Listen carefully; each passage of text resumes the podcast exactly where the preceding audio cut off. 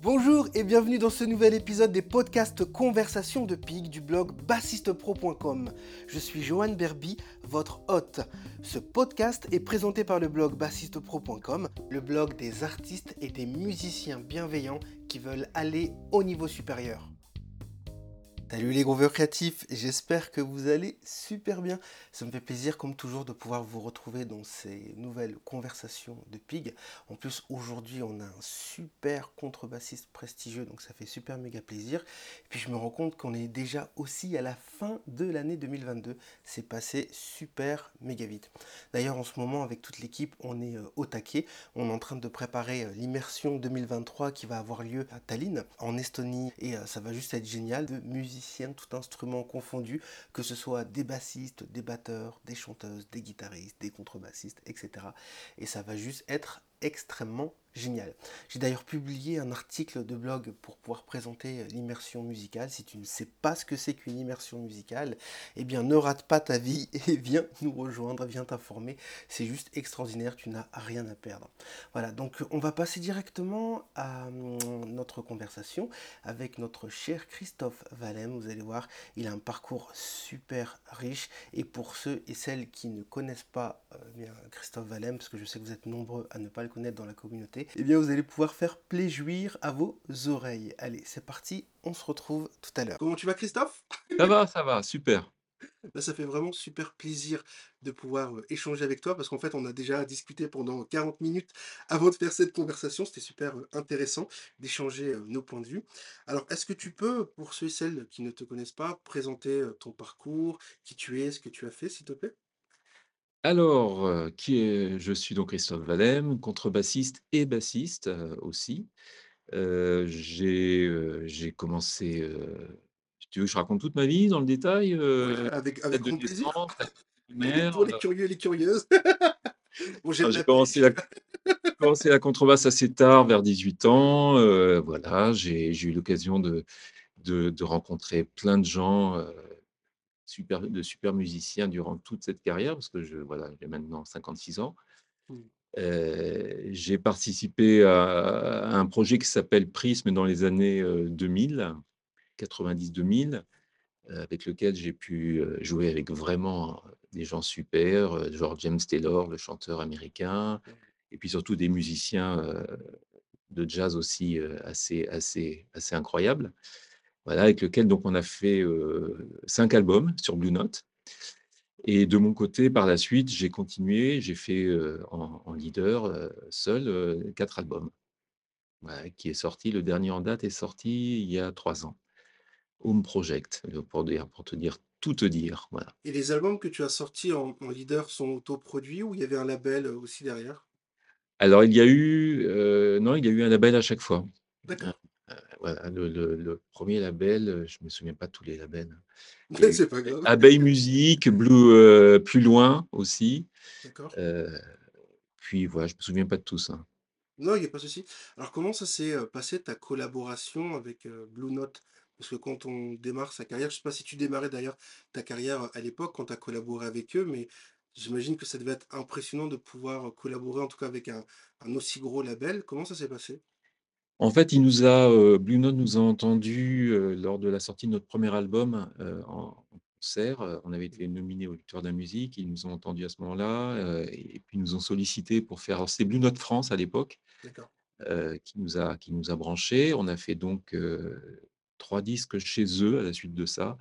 Évidemment, moi j'avais 30 ans, j'étais très impressionné impressionné par par ce label, hein, c'est ça a Tu toute une histoire et heu et on a eu la chance après d'être signés par Blue Note États-Unis, parce qu'on a fait on a fait 4 tournées là-bas aussi, heu, donc là, c'était encore encore plus, excitant, encore plus incroyable pour nous. Après, te dire comment ça s'est passé finalement, rien, on a fait de la musique surtout tout ce temps-là. On n'a on rien fait de plus, si ce n'est qu'on était super, super heureux de participer et de travailler avec des gens comme ça, qui sont, heu, qui sont comme tous les labels, heu, avec des qualités et des défauts. Absolument. Heu, voilà, je sais pas si je réponds à ta question? Absolument, complètement et quelles sont du coup les, rencontres les plus incroyables que que tu as pu faire, justement quand tu tournais, avec ce la ce label-là aux États-Unis? Est-ce que tu as pu rencontrer, des contrebassistes que tu idolâtres depuis, depuis tout petit? Ou est-ce que tu as pu partager la scène, justement, avec des musiciens dont tu aurais jamais cru un jour pouvoir partager la scène? Alors, en effet, ouais, on a on a eu l'occasion de partager la scène, de jouer, d'accompagner, heu, avec on a accompagné Waouh! on a accompagné Incroyable Bran ça. Branford Marsa Marsalis, on a accompagné, je sais plus, enfin, heu, pas mal de musiciens. Là, je te cite les 2 qui me viennent à l'esprit parce que c'était Mmh, des. Américains. Mais, heu, mais ça nous a permis aussi d'inviter, heu, d'autres musiciens comme, heu, Paolo Fresu, comme, comme je disais tout à l'heure, James Taylor qui nous a invités sur une tournée de de 12 concerts aux États-Unis. Voilà, c'était vraiment une expérience. Je sais pas si tu connais ce chanteur? Oui, à l'époque, nous, on le connaissait pas trop et puis surtout, nous, trio de jazz, se retrouver dans un contexte jazz, variété américaine, c'était assez, heu, surréaliste pour nous, ça nous parlait pas plus que ça. Mais quand on a commencé à bosser avec des avec des des mecs comme ça et des équipes, parce qu'ils sont super bien entourés, on s'est rendu compte l'ampleur et la qualité du mec déjà, de sa musique et tout ce que ça comportait aussi, heu, son histoire. Donc, heu, c'est des expériences uniques et moi, ça reste gravé, c'est clair. Cette tournée avec James Taylor, c'était une des plus belles tournées que j'ai pu faire, depuis que je fais de la musique. Alors et pourtant, c'est pas du jazz, hein. Non, mais j'ima j'ima j'imagine très bien connaissant, heu, les Américains et comme tu dis, what you have to deliver. Tu vois? Heu, si j'ai de la de la qualité, c'est sûr quoi, le show show, heu, le show doit se faire en fait. Tu vois? Alors je sais que tu fais aussi de de la pédagogie. Est-ce que tu pourrais nous parler de ce côté-là? Parce que là, on je te pose des questions en tant que sideman, musicien accompagnateur, mais est-ce que tu pourrais nous parler un peu aussi de ton univers, pédagogique? Est-ce que tu as fait des méthodes? Si oui, Alors, en fait, j'enseigne depuis j'ai toujours enseigné depuis OK. depuis que je fais de la musique. J'ai même d'ailleurs, osé enseigner alors que j'avais à peine à l'époque 2 ans de basse. Mais bon, qui ne qui ne tente pas, voilà, j'ai appris comme ça, tu vois? Et donc ça fait de nombreuses années maintenant et là, j'enseigne depuis quelques années au Conservatoire royal de Bruxelles. Oh génial! J'enseigne pour des enfin pour pour des gens qui veulent passer le master ou le bachelor et j'enseigne la basse et la contrebasse. Mmh, Donc ça m'a permis avec, heu, le temps, heu, de mettre au point ma méthode d'enseignement et et je suis donc là, je suis sur l'écriture d'une méthode de basse et de contrebasse que j'espère pouvoir, heu, rendre publique, et puis, éventuellement faire profiter des gens si ça les Ah bah, intéresse. carrément, c'est super, on on pourra en en parler, ça c'est sûr. Et c'est une méthode qui a qui a pour but d'apprendre l'instrument ou alors de pouvoir, réaliser quelque chose comme, mieux comprendre l'improvisation ou mieux aborder la technique ou c'est un ensemble de tout ça? Alors, c'est une méthode qui a pour objectif d'apprendre à travailler. C'est-à-dire qu'en fait, j'ai pu constater que, moi, nombreux de mes élèves arrivaient en disant: «Voilà, bon, je sais qu'il faut travailler la technique, je sais qu'il faut travailler ça, mais je ne sais pas comment le mettre en pratique». Donc j'ai essayé dans cette j'essaye dans cette méthode de d'apprendre une organisation de travail tout en apportant des exercices, heu, originaux. Mmh, Ce qui donc en fait, je je ma ma méthode, pour en parler très rapidement, elle est elle est basée sur un nombre de cours, heu, précis avec, des chapitres, des thématiques qui reviennent à chaque cours, et j'essaye d'aborder un peu tous les sujets en en expliquant quelles sont les priorités et comment travailler en fonction de tes ses besoins, quoi. Donc donc c'est assez c'est à la fois l'idée, c'est d'être assez directif sans, heu, sans formater. C'est-à-dire que je propose, heu, des des des un concept de travail en ai en laissant la porte ouverte à la personnalité de chacun. Voilà. c'est génial. Et du coup, est-ce que tu t'es inspiré, heu, je sais que c'est ta méthode, mais on a toujours quelque part, une ou des sources d'inspiration quand on commence à à écrire ses ses ses propres méthodes. Est-ce que toi, il y a des pédagogues qui t'ont inspiré aussi à à te lancer pour écrire ta propre méthode? Heu, en fait, j'essaie de faire de rallier plusieurs, plusieurs, heu, méthodes. C'est-à-dire que je me suis inspiré de méthodes classiques concernant la technique. super, je me suis inspiré de méthodes de batteurs concernant le rythme, cool, parce que ça me paraissait indispensable d'avoir toujours ce lien entre pour la contrebasse et la basse, rythmique, heu, harmonie. Mmh, Je me suis inspiré, heu, d'exercices de piano harmonie pour travailler l'harmonie justement sur l'instrument. Heu et puis après tout ce qui va avec, je propose des une façon de travailler le relevé, parce que je pense que relever des disques, c'est essentiel pour tout instrumentiste. mmh, Mais souvent on ne sait pas trop comment s'y prendre. Donc je je propose un processus de relevé, je propose aussi un processus d'apprentissage de morceaux. Donc, euh, en fonction de la façon d'apprendre un, un morceau, elle est, elle est, elle est, elle est, elle est particulière. Et alors qu'en fait, je suis en train de m'embrouiller dans mon explication. Non, mais il y a pas de Et, euh, ce que je veux dire, c'est que on, on- a, on a souvent pas de méthode pour apprendre un morceau. On se retrouve dans la partition, on se dit bon, ben, je commence par quoi? J'apprends le thème, j'apprends comment j'apprends le- l'enchaînement harmonique, de quelle façon je vais m'y prendre, etc. Donc j'essaye de proposer un processus d'apprentissage et j'in- et j'insiste sur le fait que c'est important de laisser une place à la création euh, dans tout ça, quoi. Bien sûr, créativité, bien sûr, pour s'exprimer. Exactement. Excellent. Donc, du coup, c'est une méthode pour les contrebassistes et pour les bassistes. Non, génial. Bah, j'ai hâte que ça Alors, sorte. c'est pas la même méthode, hein, c'est deux, c'est deux, deux approches différentes parce que je pense que l'instrument, souvent, on fait l'erreur de, de passer de l'un à l'autre en se disant, bon, on, est, on, est, on a quatre cordes et elles se ressemblent, il n'y a pas de raison d'utiliser la même chose. Et en fait, ça n'a rien à voir. Bah, complètement, déjà. Absolument. Absolument, tu prêches à convaincu. Puis surtout que c'est pas évident de passer euh, facilement, en tout cas aisément, de l'un à l'autre. Rares sont les, les bassistes. Là, j'ai James Genius qui me vient du coup dans l'esprit, mais où, où tu sais bien jouer de la contrebasse et en même temps tu sais aussi extrêmement bien jouer de la basse, sans tomber dans des trucs flashy, mais juste d'être un bon accompagnateur. Oui, alors en général, ouais, ça aide comme un petit un bon accompagnateur. Non, même- mais tu, tu dire? as raison, le principe est même. Ouais. Ok. Est-ce que tu peux nous partager euh, tes contrebassistes préférés, en tout cas ceux qui, qui t'ont inspiré ou qui t'inspirent encore le, le- Euh, dans l'ancienne génération, je vais, je, vais, je vais dire des noms un petit peu des, un mythiques, hein, donc je, je pense que je vais faire découvrir peu de choses. Euh, Il y a Ron Carter qui m'a beaucoup inspiré sur l'accompagnement. Il y a, ah, il y a, il y a attends, je réfléchis. Il y a Dave Holland dans les contrebassistes plus contemporains Mm. pour tout ce qui est mesure impair, parce que c'est une musique aussi qui me touche beaucoup. Mm. Euh, tu as Scott Lafaro, euh, ça a été un des premiers bassistes qui m'a, moi, bouleversé au point de me mettre à la contrebasse, parce qu'à l'époque, je ne connaissais pas. Euh, Il y a Scott Collet, il y a Larry Grenadier avec Brad Meldo, euh, il y a Charlie Haden. euh, voilà. euh, Qu'est-ce que je peux te dire d'autre? Il y en a tellement. Il y en a tellement. En a tellement. Et, et du coup, en ce moment, tu es, tu es sur quel genre musical par rapport à tes projets en cours? Parce qu'en préparant l'émission, j'ai vu que bah voilà, tu fais du jazz, tu as fait de la variété. euh, j'ai cru comprendre que tu as vécu un petit moment en Inde aussi. Euh, Quand j'étais gamin, ouais. Ah, génial! Bah, je veux bien que tu nous parles de ça, moi ça m'intrigue. J'adore ce pays, en fait, pour, euh, pour la musique. J'adore la musique carnatique, je suis un grand fan C'est de la vrai? musique euh, ouais, d'Inde du Sud. Ça me... Dès que j'en entends, je deviens émotionnel. Alors que je suis pas du tout quelqu'un qui, ah, qui est émotionnel comme ça. Mais je sais pas, ça, ça fait du bien à mon âme, ça me bouleverse, en fait, à chaque fois. Et... Écoute, moi, je, je suis sûr que tu connais mieux cette musique que moi, tu vois, finalement. Mais moi, ce qui m'a, ce qui m'a- j'ai vécu là-bas quand j'avais, euh, allez, entre 7 et 12 ans. Mhm. Euh, donc ça remonte, hein, c'est pas la semaine dernière. Euh, à l'époque, j'écoutais pas de musique, donc euh, on peut pas dire que c'est- la musique qui m'est, euh, qui m'a le plus touché.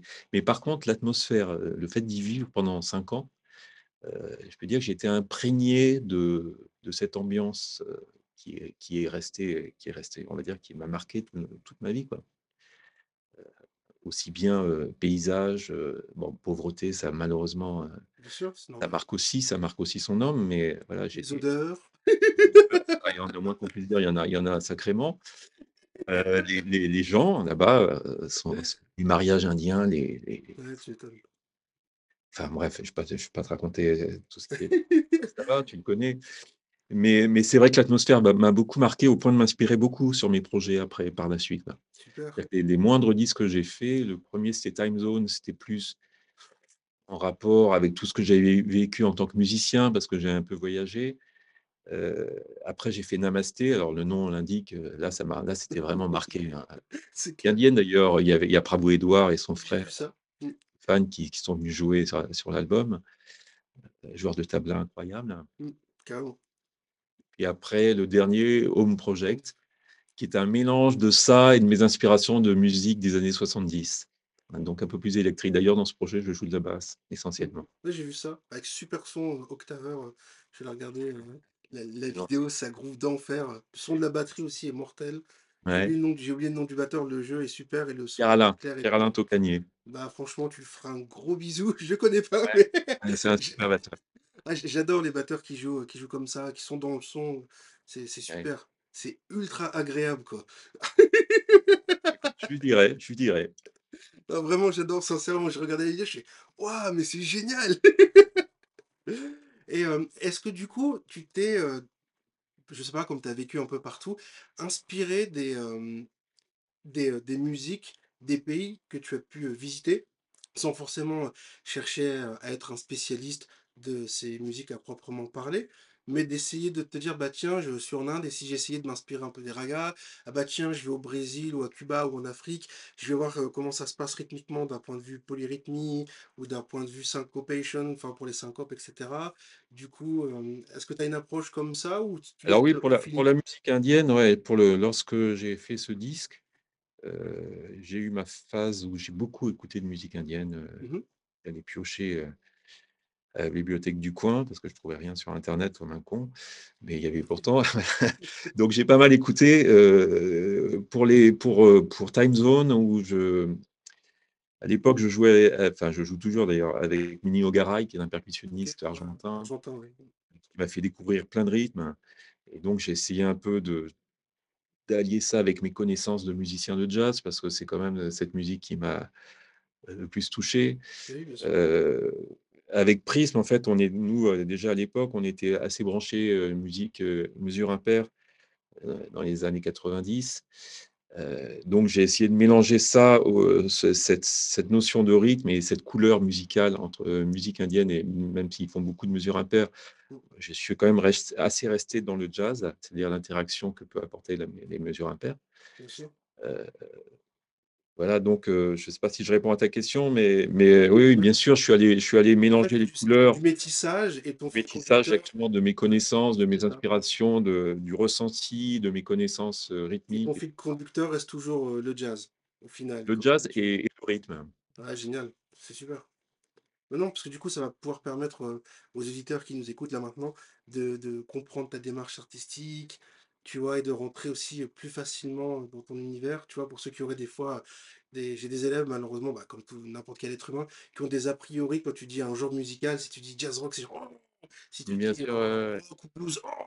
enfin peu importe le genre, ça va être du coup, ça permet de je trouve de rentrer plus facilement dans dans dans la connexion avec un univers musical. Ça facilite en tout cas. Donc merci pour ça. C'est quoi pour toi une, une bonne ligne de basse?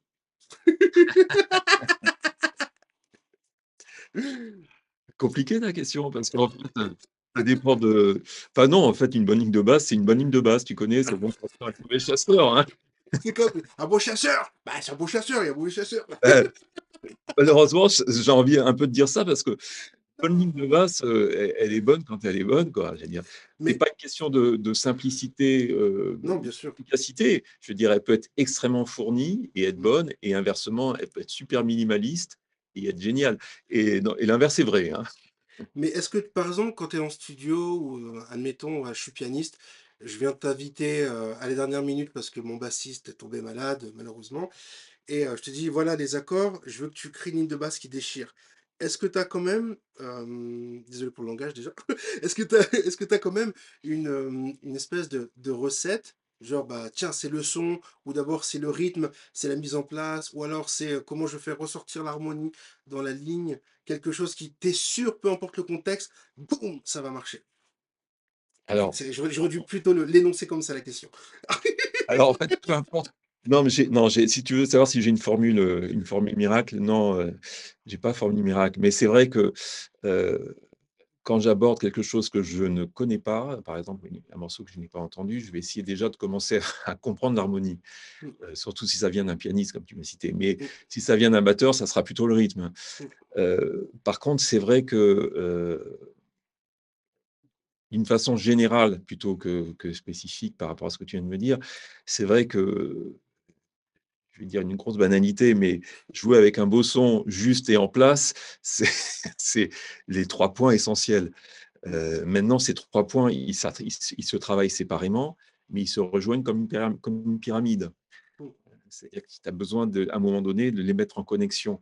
Donc, c'est vrai que quand on m'apporte quelque chose, j'essaye évidemment de jouer juste si je joue de la contrebasse, je n'ai pas ce problème à la basse.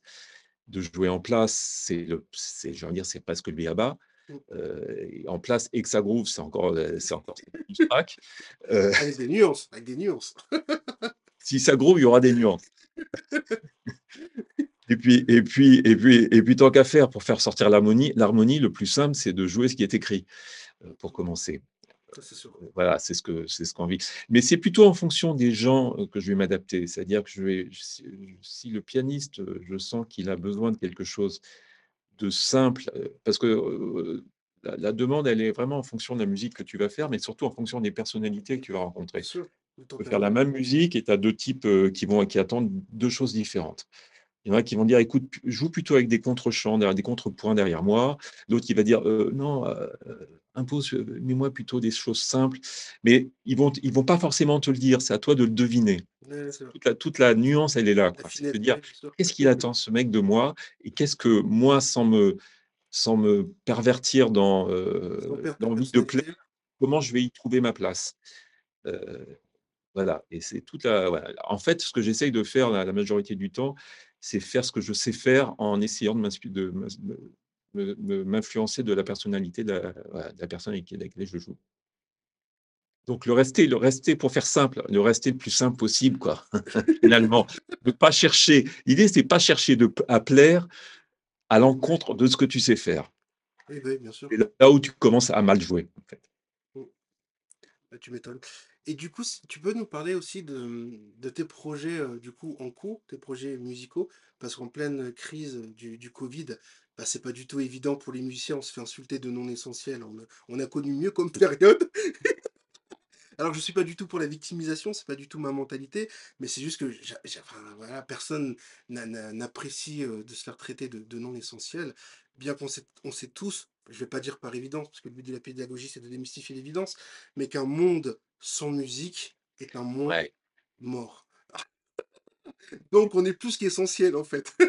je sais pas s'il existe un mot au-delà euh, d'un point de vue ressenti pour ce sens, au-delà de d'essentiel? Je sais pas, il y, a un terme qui existe pour ça?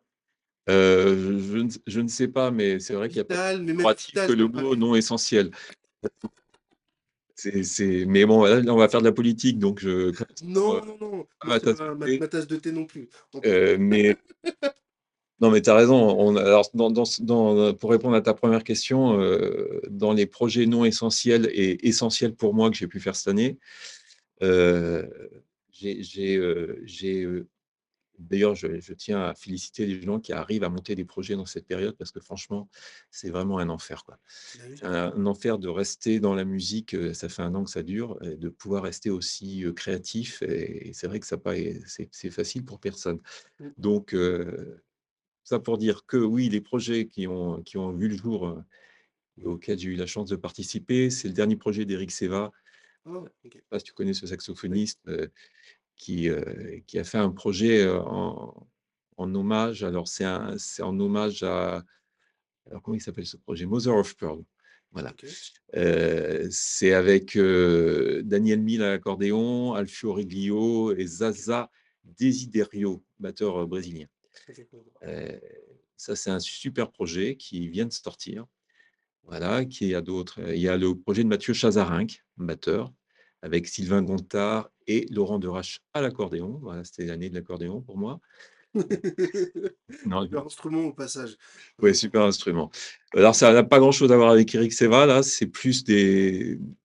des, des euh, Mathieu, c'est un batteur, mais qui compose, euh, j'ai envie de dire, comme un pianiste ou un chanteur. C'est extrêmement mélodique, c'est un super beau projet. Euh, il y a d'autres. Le dernier projet de Pierre Bertrand, alors, Pierre Bertrand, je ne sais pas si tu connais ce, ce, saxophoniste français qui a arrangé pour tous les chanteurs de la Terre en France. Et voilà, donc c'est avec Anders Berggrand, j'essaie de me rappeler de son nom, c'est un trompettiste suédois. Ah, suédois. Non, suédois. Pierre-Alain Gouache au piano et Laurent Robin, qui est un batteur. qui est un batteur, qui est batteur.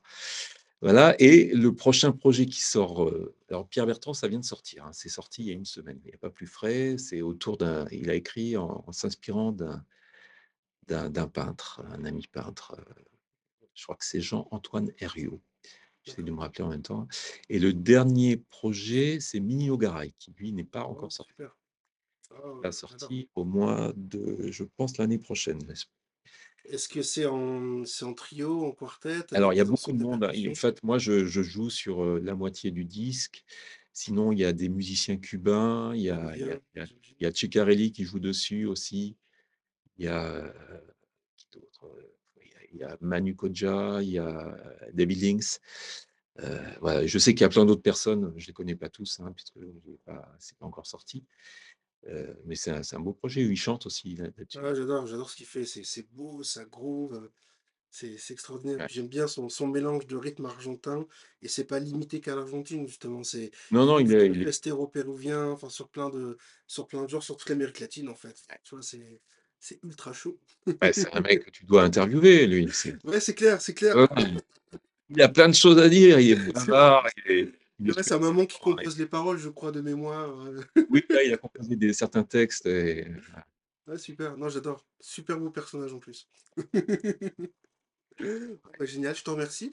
alors, pour récapituler, tu vas sortir une méthode prochainement, donc deux méthodes différentes, une pour les contrebassistes et une pour les bassistes qu'on ne manquera pas de, communiquer dessus, bien évidemment. avant, avant qu'on se quitte. Non, c'est super cool. C'est gentil en tout cas. Ça marche. Donc, bah, je te remercie pour euh, cet échange. Bah, c'est moi. au plaisir de te revoir euh, prochainement, certainement dans l'université Rouve la Publique. Si tu as envie de venir faire une, une masterclass, tu seras. Avec grand plaisir. Avec grand plaisir. À bientôt. À bientôt. Salut, bye bye. Merci d'avoir écouté l'épisode de cette semaine du podcast Bassiste Pro Show, Conversation de Pig. Si les informations de nos conversations et entretiens hebdomadaires vous ont aidé, eh rendez-vous sur iTunes, abonnez-vous à l'émission et s'il vous plaît, laissez-nous un avis honnête. parce que vos commentaires et vos retours nous aideront non seulement à continuer à fournir un contenu formidable et utile, mais ils nous aideront également à atteindre des amateurs de basse motivés encore plus incroyables comme vous. Et en plus, eh bien, je pourrai lire vos commentaires dans un prochain épisode pour vous remercier chaleureusement de vive voix. Voilà, l'épisode est terminé. Je vous remercie du fond du cœur d'avoir écouté cet épisode jusqu'ici. Pour ceux et celles qui sont déjà membres de l'université Groove eh bien, on se retrouve à l'intérieur du forum pour que je puisse répondre à toutes vos questions. Et si tu n'as pas encore rejoint l'université Groove Lacupig, mais qu'est-ce que tu attends? Va sur groovelacupig.com et inscris-toi. Profite, tu as une période d'essai et on est là 24 heures sur 7 pour t'accompagner dans tes progrès. En plus de ça, il y a l'auto route du Pléjuir, c'est un parcours interactif à suivre pas à pas à ton rythme sur trois niveaux différents, donc débutant, intermédiaire et avancé pro. Donc du coup, on va pouvoir t'aider en détail pour ta technique, pour ton oreille, pour le rythme et pour tout ce qu'il faut, la lecture, etc., etc. Donc en plus du suivi, il y a la possibilité d'avoir du coaching où je te coach personnellement.